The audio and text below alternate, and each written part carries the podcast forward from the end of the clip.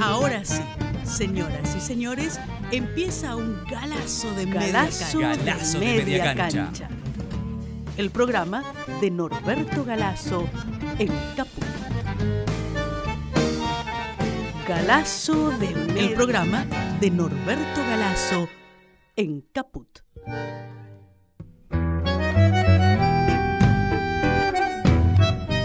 Buen día, buen día, buen día a todos y a todas. Yo soy Fabián Metzler y vamos a hacer una nueva edición de Galazo de Media Cancha con Norberto Galazo, el programa de historia que hacemos una vez por semana acá en, Radio Caput. Eh, si hoy es la primera vez que nos escuchás, te cuento que desde el 2017, eh, gracias a la enorme generosidad del maestro y amigo Norberto Galazo, estamos haciendo este programa donde reivindicamos, donde rescatamos la vida de aquellos argentinos malditos, como los llamara Jaureche.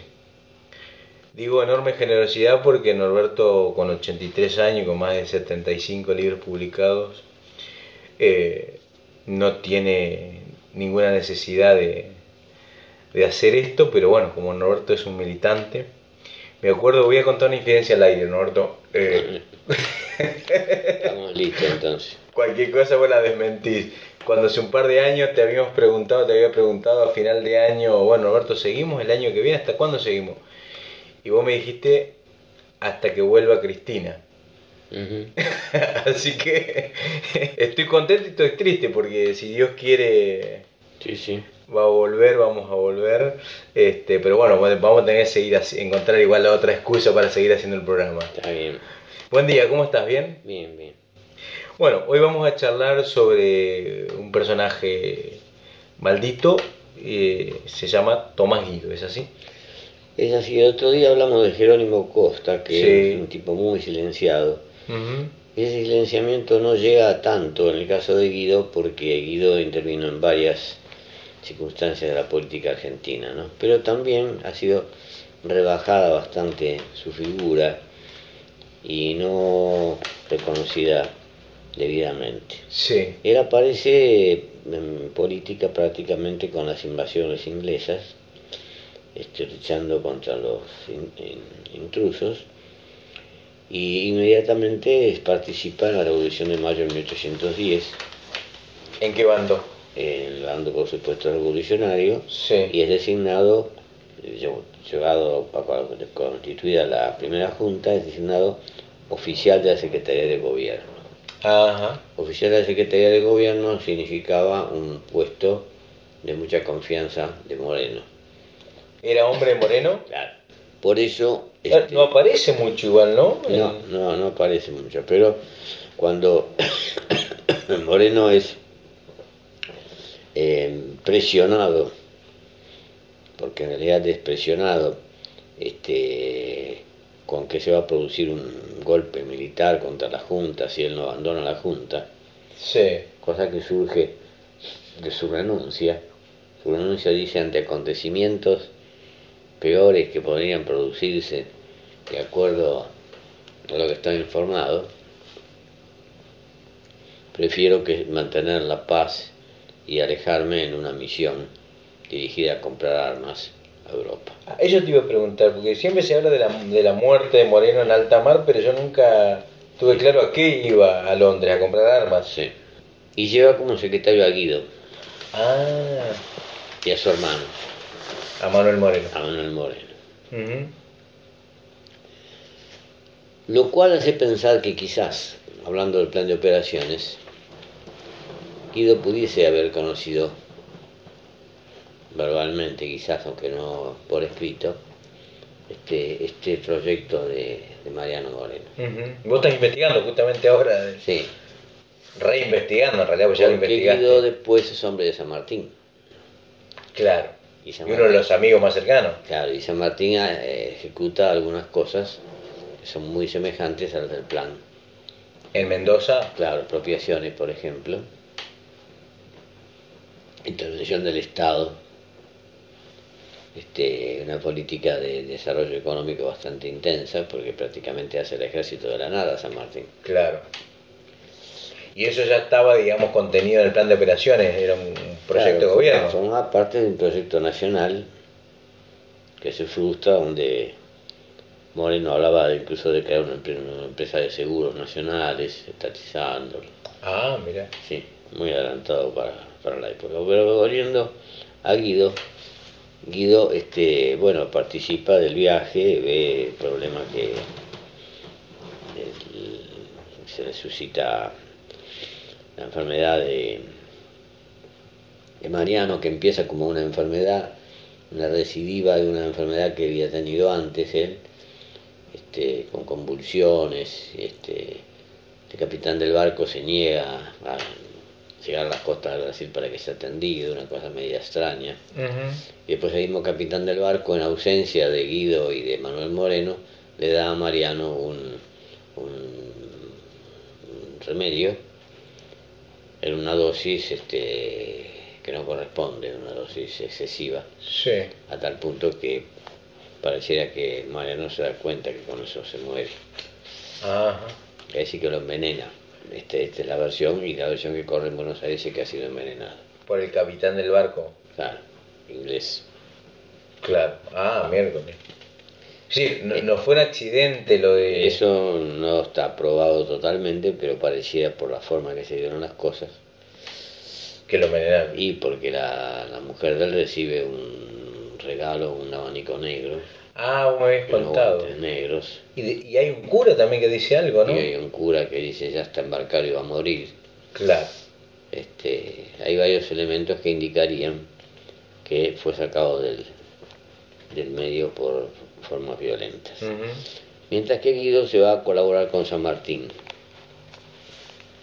que está armando su. Este, está primero al frente del ejército del norte y después pasa a Saldán, una localidad cerca de la ciudad de Córdoba, por razones de su, de su enfermedad.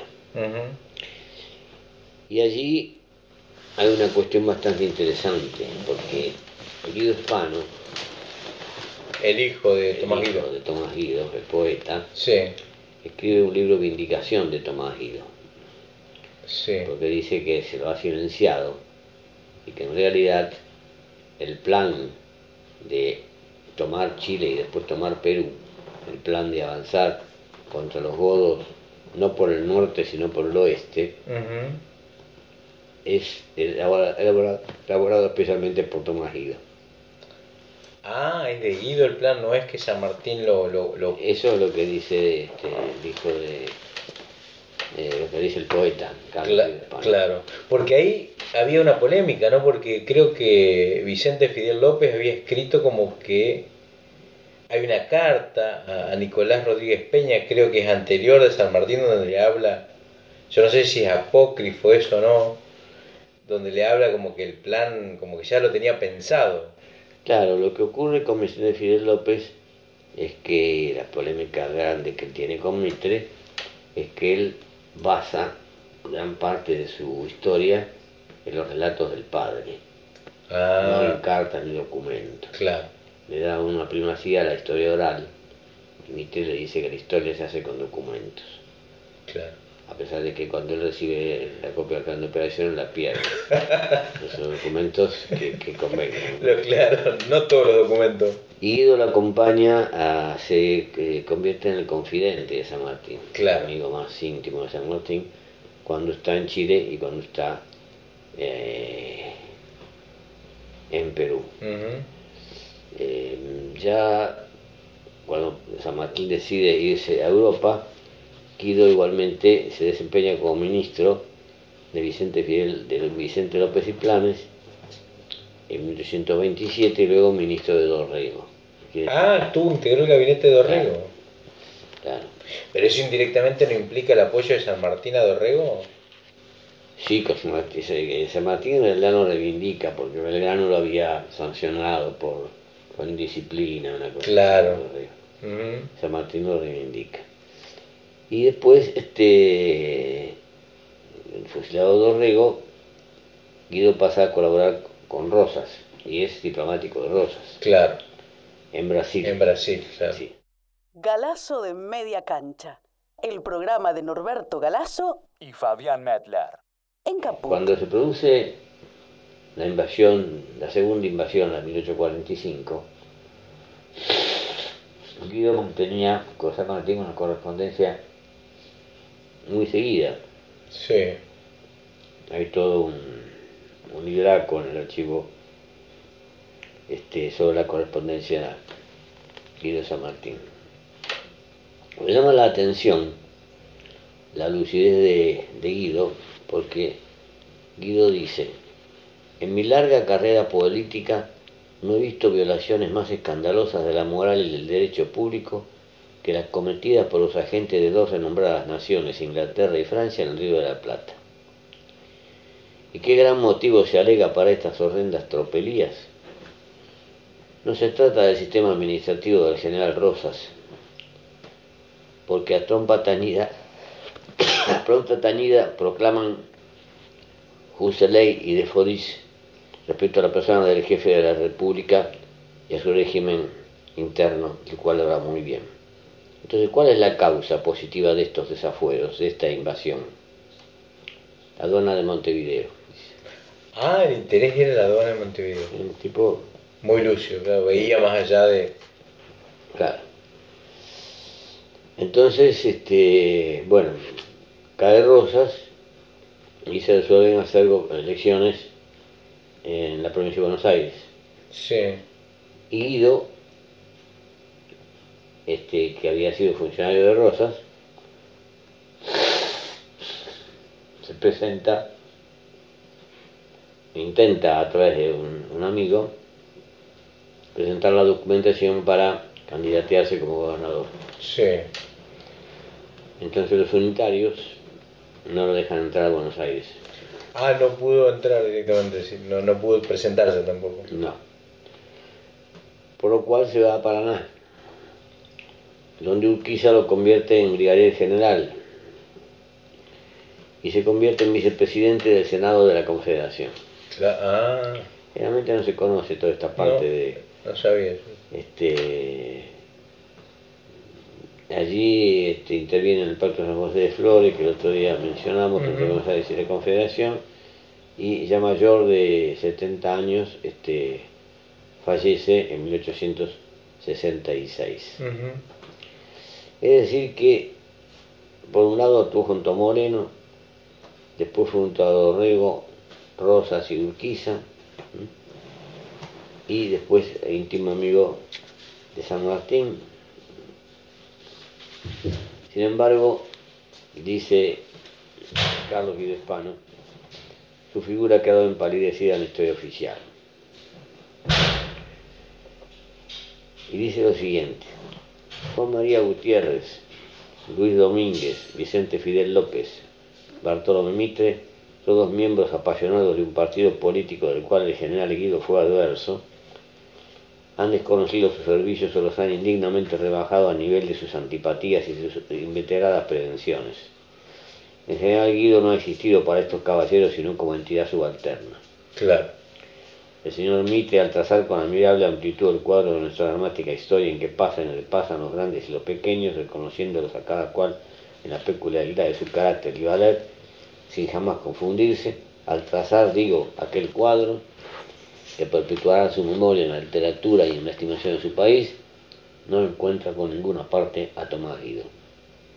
Que todos amaron, que todos necesitaron, y si alguna vez pasa a su lado, no le conoce ni el nombre, llamándole José Tomás. Mm. Cuando tan escrupuloso se muestra Mitre en ese punto en que disputa largamente con López sobre una letra del apellido del general inglés Al-Mutsli. en este caso, por el contrario, se desinteresa. Le mira de soslayo a Tomás Guido sin ni siquiera hacer la veña. A él, militar de la joven república, ese viejo soldado de la independencia de América. Ese libro se llama Vindicación Histórica, Papeles de Tomás Guido, que se publicó en 1882. Ah, hace un montón de años. Sí, después no se reeditó más. Sí, eh, eh, digamos la reivindicación del hijo al padre. Sí, vindicación histórica, dice así. Claro. Papeles de Tomás Guido, este, 1882 en Buenos Aires.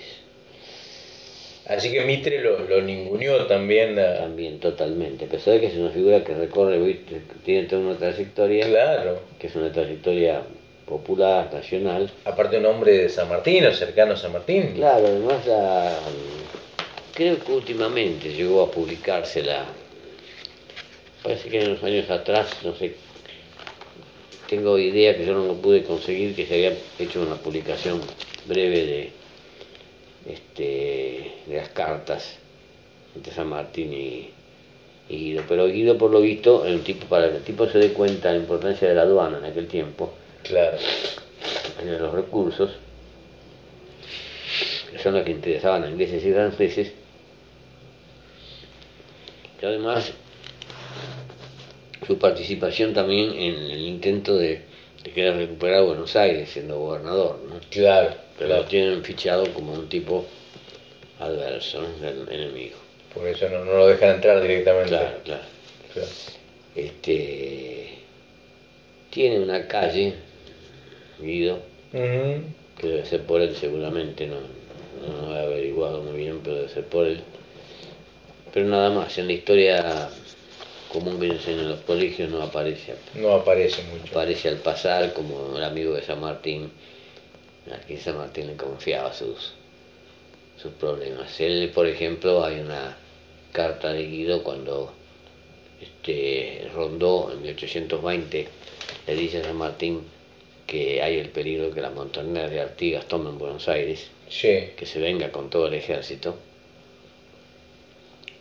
Guido le manda una carta a San Martín y le dice, este, observe, por favor, que si hiciéramos eso, a la mitad de camino el ejército se deshace, porque el ejército está compuesto con muchos chilenos que, Ah. que están decididos a luchar por la libertad de Chile Claro. incluso por la libertad de Perú, Claro. pero no están decididos a enfrentar a los montoneros este, en favor de Buenos Aires. Claro. Claro. Es decir, que su, su opinión pesaba, Mucho. pesaba mucho y Mm. San Martín no sé si pensaría lo mismo, pero evidentemente lo que hace. Claro. Eh, No viene, no baja. pasa- la mitad del ejército estaba en Chile, la otra mitad estaba en Mendoza, pasa la mitad de Mendoza a Chile, Claro. Se hace cruzar la cordillera con los 60 granaderos famosos del- de la música folclórica. Ajá. que lo pasan en camilla. Este, y a la semana de estar en Chile le propone a O'Higgins iniciar la campaña del Perú, quiere decir que Claro. se hizo el enfermo para, para justificar Era vivo obediencia. Sí. Vicente Fidel López llega a decir que San Martín podía irse de Mendoza a Chile, pero no llevarse el ejército, porque el ejército no era de él. ¿Qué? Ah, ¿dice eso? Sí, sí, sí, como que se robó el ejército. En realidad el ejército era de él porque lo había formado él. Lo había armado él. Claro, lo que pasa es que bueno, Pero que Buenos Aires no compartía la idea de hacer la expedición no, a... en ese momento no. Quería que el ejército viniera a terminar con los montoneros, Con- con... quería que... Claro, en la lucha más interna. Claro, claro, en la, en la guerra civil. Claro, claro, claro. En vez este... eh, San Martín tenía la idea de la cosa este, hispanoamericana como una necesidad. Claro. de por, por lo menos de, de sancionar la, la independencia en 1816, por eso presiona en 1816, y después este, pasar a Chile y, al Perú. Hay toda una discusión sobre eso porque los mitristas dicen que los chilenos no eran tantos, ¿En el ejército? Claro, pero pareciera que eran muchos. Habían luchado en Maipú, por ejemplo. Claro. En la película se ve como hay, hay un chileno que juega al ajedrez con, con, con San Martín en la película. Claro. Este, esta película Revolución, que fue muy buena, que hicieron hace unos años atrás. Eh, y bueno, este, yo creo que en todo eso este, la opinión de Guido jugó un papel importante la compañía de él, porque cuando él decide volverse, después de Guayaquil, Ah, se vuelve Guido a Buenos Aires. no, San Martín, Ah, San Martín. San Martín de, Martín Buenos Aires, lo conversa con Guido y, y San Martín le dice que, que no, no están dadas las condiciones, que su ejército está muy disperso, que, que la Valle y las Heras estaban en ese ejército y eran rivadavianos y se querían venir a Buenos Aires. Claro. Y que entonces lo mejor que puede hacer es dejarle la, la conducción de la campaña A Bolívar. a Bolívar. Claro, claro.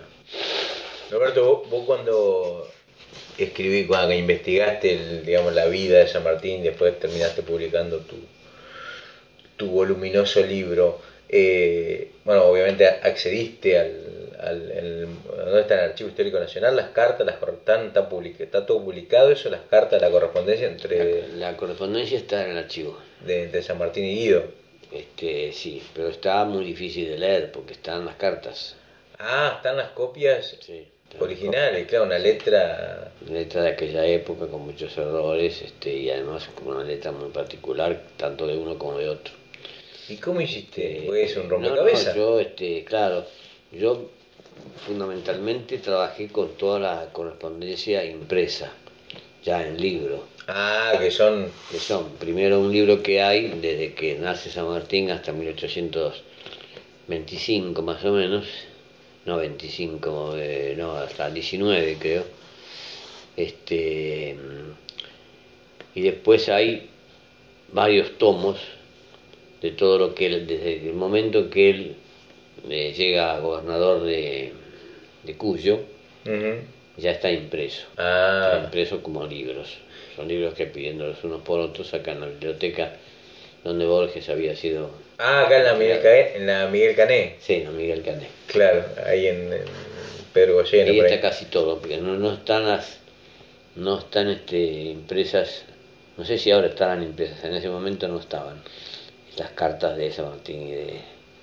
y todo el resto de la correspondencia, las ordenanzas como, como gobernador, todo lo que él decide como. ni tampoco lo que habría descubierto este Gay Lucero.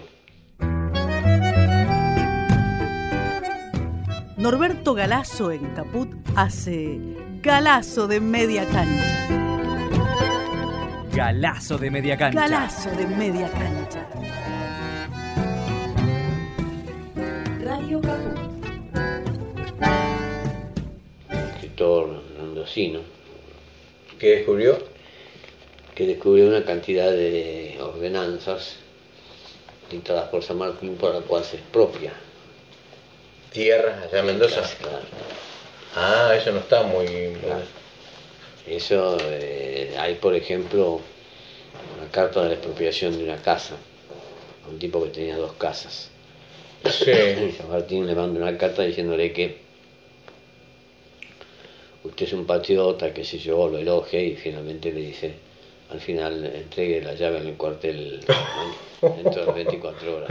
Claro. Ah, y Claro. las, este, la creación del, del, del ejército que eh, insólitamente eso lo estudió mucho Perón, siendo capitán. Ah, A Perón le llamó mucho la atención San Martín. claro. Ah, era un estudioso de la vida de San Martín. Sí, sí, cuando era capitán en el año 20 y tantos, 1929, Sí. 28. Este, llamó, porque San Martín recibe apoyo de Buenos Aires muy poco antes de, de enero del 17, que es cuando avanza hacia Chile. Claro. Creo que se encuentra con Pueyrredón, creo que en septiembre del 16, y Pueyrredón le envía algún recurso, ¿no? Pero no es que le envía recursos siempre. Claro. Sí, los recursos los genera en Mendoza. Claro, claro. Él dice que solamente el- tiene un gran elogio para el pueblo mendocino San Martín. Claro. Dice que solo que el pueblo mendocino ha hecho posible este Ah, utilizar, por ejemplo, manijas de puertas, campanas de iglesias, este, todo lo que fuera metal, fundirlo, hacer chatarra y después hacer fusibles. ah, hacían- claro, porque lo- lo- Que a los del cura, Beltrán. el fraile Beltrán, claro. Claro, claro, claro. Eso lo hace todo él. Claro. Y, y en poquísimo tiempo, porque cuántos Y es claro. año y medio. Sí, más o menos. Claro, claro. Sí. Em, qué increíble. Roberto, y volviendo al. Porque hay toda una polémica también con. No tiene sentido, pero digo, ¿quién fue el autor intelectual? ¿Quién tiene el copyright de, del, del paso de los Andes? Porque, bueno, hace un tiempo salió Terraño también a decir que había un tal Maitland en Inglaterra que había escrito sobre. cómo- Sí, lo que pasa es que uno tiene la idea de que San Martín por primera vez se cruzó los Andes. Cruzar los Andes era bastante común. Claro, Había mercaderes que cruzaban los Andes, buscaban la época de enero, de verano. Había algunos caminos, algunos desfiladeros, algunos Claro, lo pasajes. que pasa es que una cosa es pasar con un ejército Claro, y estar dispuesto el ejército a luchar en cuanto baja de, Claro, de- encima. en cuanto baja en Chile, ¿no? Este, entonces Maitland había planteado al rey de Inglaterra la posibilidad de hacer un operativo de ese tipo. Tomar Buenos Aires con las invasiones inglesas, claro, recorrer todo Buenos Aires por el trayecto de, que va de Buenos Aires a Mendoza, sí, que eso es lo que San Martín en una carta le dice que eso es imposible, porque bastará que la gente empiece a retirar el ganado para que se mueran de hambre los... Este, ah, que es una tarea muy imposible, porque son mil kilómetros, claro, este, en algunos tiempos, imagínate que si, si, San Luis hasta hace poco era un- una tierra este, arrasada, claro, en aquella época, ¿no? en la época sería terrible. claro, claro. Entonces, pero bueno, eso de Mayran es una ocurrencia de Mm. Terraño, este, que no, no es una novedad en realidad, porque también Pichirili había dicho algo en relación, en relación Claro. con eso antes. ¿no? Pero puede haber que digamos que distintos hombres de distintas épocas tengan una idea, una Sí, porque coincidencia. San Martín había estado en Londres además. Claro. Pero digo, el gran mérito de San Martín es haber cruzado con el ejército de los Andes, haber liberado. Claro. eh, Claro, de haber peleado ahí en, Chacabuco, con Claro. él, después en Maipú, y Claro. después seguir la, este, en, en Eh. Perú, este, fue una tarea ya que cobra dimensiones propias, ¿no? claro. Roberto, ¿y el ejército de los Andes con qué bandera cruzó la cordillera? Con bandera del ejército de los Andes. Ah, una bandera, no la bandera argentina. No. Por eso es, es falso cuando se dice en la canción de que la bandera argentina decimos los Andes escaló. Claro, no. No, es una bandera que es un paño blanco y un paño azul violáceo con un escudo apaisado en el medio. Ah, Que, hicieron las... este, y él tenía un ejército que era un ejército aliado argentino-chileno. cla- Entonces ah, no- nos vio a llegar a Chile con una bandera argentina. claro, claro, Era una necesidad política. claro, claro, por eso pasa con. Lo que pasa es que después vinieron con el cuento de que pasó con bandera argentina. Claro, Pero cuando Guido le dice eso, si usted quiere llevar a los chilenos a una lucha civil, se van a dispersar, se van a desertar. claro. Cuando le había pedido para que vuelva a atacar a Artigas. Claro, claro. Claro, claro. Eh, y el hijo, bueno, que habíamos hablado ya el año pasado, ya, ya no me acuerdo, es el, es el poeta el que después escribe sobre Llora, llora Urutaú en las Claro. ramas del Chatay, ¿no? El, Claro, el hijo es este. Últimamente ha salido un muy buen libro de, de Maximiliano Moldosnik. Ah, escribió Molnico un libro sobre, Sobre sobre, sobre el poeta. Sí, Ah, no sabía. sí. Y también sobre el viejo Alberdi. La historia de Alberdi desterrado, Ujú. antimitrista, que él critica totalmente a Mitre, y ahí surgen los escritos póstumos de Alberdi, ¿no? Claro, Este, y en el caso de, de Guido Hispano era un tipo, también el, el hijo había estado en la, en las barricadas de Francia, en la primera, primera revolución socialista, este, 1840 por ahí. Ah, ah, participó de esa. Sí, sí, sí, sí. Mirá vos. sí. Un tipo importante, sí. Claro, claro. Sí, son tipos que, bueno, los conoce por Llora Llora Urutaú, que ni debería mencionarse eso, porque ya no existe el Paraguay donde, así como tú, es Claro. una cosa tremenda. Claro, sí, sí, sí, sí, sí. Bueno, todo el genocidio de la, de la guerra del Paraguay. Ahora me- que mencionaste ahora tenemos que ir pensando para más adelante hablar, ¿no? Porque incluso el Día del Abogado se festeja del 29 de agosto, digamos, vinculado con, con, con Alberdi, ¿no? Ah, sí. Sí, sí, sí. Y bueno. Sí, habría que hablar de verdadero Alberti. Claro, por eso digo, de Alberti lo que se conoce, lo que ha difundido la historia oficial, ¿no? incluso en, sus textos jurídicos se conoce más un libro más iluminista que se llama que, Fragmento de, preliminar de introducción al ah, derecho y no se conoce por ejemplo pequeño eh, grandes y pequeños hombres ah, del plata ¿no? que es uno de los libros de, de Alberti sobre el final de su vida este, o estamos hablando con Norberto Galazo, esto es Galazo de Media Cancha, y hoy estamos hablando de Tomás Guido, el, amigo, el compañero, el confidente de San Martín. Eh, Norberto, ¿por qué crees que entonces Tomás Guido es, tan silenciado? ¿Por haber sido reguista, rosista? Y si toda esa línea ha creado un San Martín este, potable, digamos. Entonces ese San Martín aparece como frente al público en general, digamos así, como un héroe argentino, cuando en realidad él es por sobre todo una figura hispanoamericana. Claro. Porque acá en la Argentina tiene el combate de San Lorenzo, que es un combate de 150 hombres contra 150. Ah, nada, mínimo. Y es el único, ¿no? Después... Es el único, porque después se va, se va al norte. Ahí lo nombra, él lo nombra Güemes, él claro. se autotitula como gobierno para darle el título de general a Güemes. Y después se viene a Córdoba, donde se enferma durante un tiempo. Y después ya se va a Chile, tiene Chile a Perú. Cuando vuelve a Mendoza, Rivadavia le pone un espía en, la, finca. Claro. Rivadavia temía que San Martín quisiera desplazarlo de, como elector supremo. Si volvía para acá, para Claro. Y entonces él, cuando ve esas molestias y todas estas cosas, la retiene la correspondencia. Ah. La correspondencia hay una de O'Higgins que está en las cartas ahí de, empresas, este, donde O'Higgins le dice, este, usted sabe que Rivadavia es el más grande criminal que ha nacido en América del Sur. Ah, así dice. Sí, sí, sí, año 28. Claro. Y mitad año después dice que el más grande hombre civil de los argentinos. Y bueno, por eso tienen que ocultarlo, porque han fabricado una historia que es inconsistente.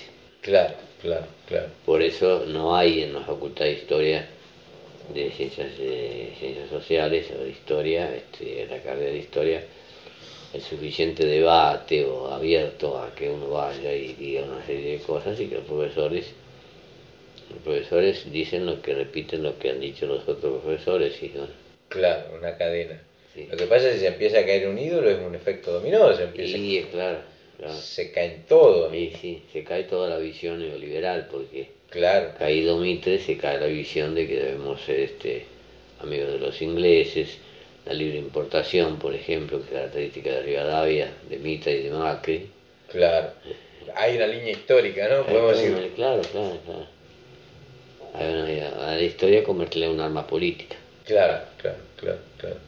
Roberto, se nos terminó el tiempo. Bueno, nos, vemos. Nos vemos. Hasta la semana que viene. Fenómeno. Chao. Chao, chao, Norberto. Los malditos. Los rebeldes. Los imprescindibles.